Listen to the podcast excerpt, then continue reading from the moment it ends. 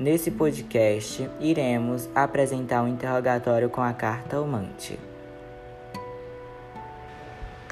Após seis meses do assassinato de Rita e Camilo, a cartomante é chamada à delegacia para prestar depoimento. Chegando na delegacia, é abordada por Pedro, investigador responsável pelo interrogatório. Bom dia, senhora. A polícia chamou aqui porque está recolhendo depoimentos de pessoas próximas às vítimas ou que tiveram contato antes da tragédia. E segundo uma amiga de Rita, você se identifica entre essas pessoas, pois realizou uma consulta com a vítima de antes dela morrer. Confirma essa informação? Sim, geralmente eu não costumo lembrar dos nomes dos meus clientes, são tantos, mas recordo de uma moça com esse nome porém ainda não vejo em que possa ser útil. Foi uma conversa banal como todas as outras, perguntas sobre o futuro e inquietações humanas. Preciso que a senhora descreva os detalhes da conversa. Pode não parecer, mas irá ser muito útil na investigação. Por favor, senhora. Foi uma conversa curta. Antes mesmo de falar com ela, eu já adivinhava o motivo de estar ali ela, que amava o homem, confirmou. Também para não se preocupar porque o sentimento era recíproco. O homem a quem se referia seria o marido de Rita? Obviamente.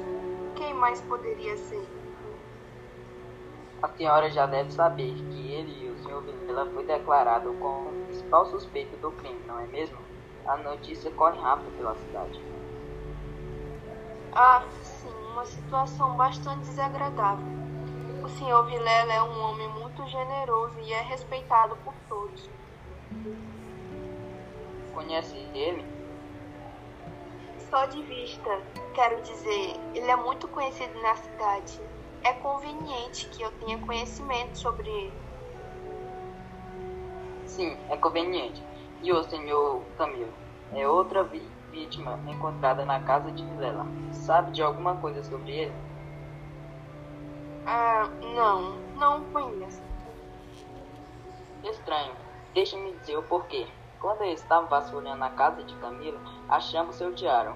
E uma página, ela faz referência a uma cartomante da Rua da Velha Guarda, posteriormente recomendada por Rita. Além de fazer outras revelações chocantes, a essa altura já deve concluir que os dois tinham caso e que o homem a quem Rita disse amar na conversa entre vocês se tratava de Camilo. Agora me diga, ele foi encontrar com a senhora?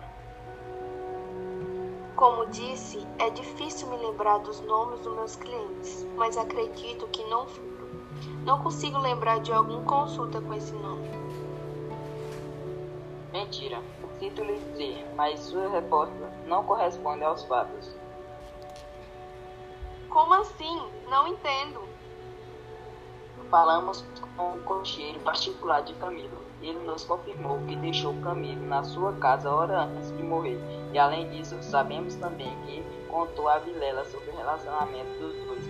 Achamos sua carta que pedia dinheiro. Ele, pelas informações, e o recibo de pagamento com o seu destinatário.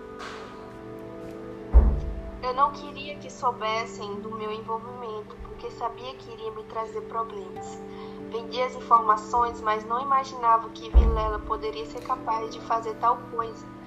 Confesso que menti para Camilo dizendo que as coisas ficariam bem. Estava precisando de dinheiro. E acredite, na situação em que ele se encontrava, estava disposto a pagar muito caro por qualquer coisa que eu dissesse.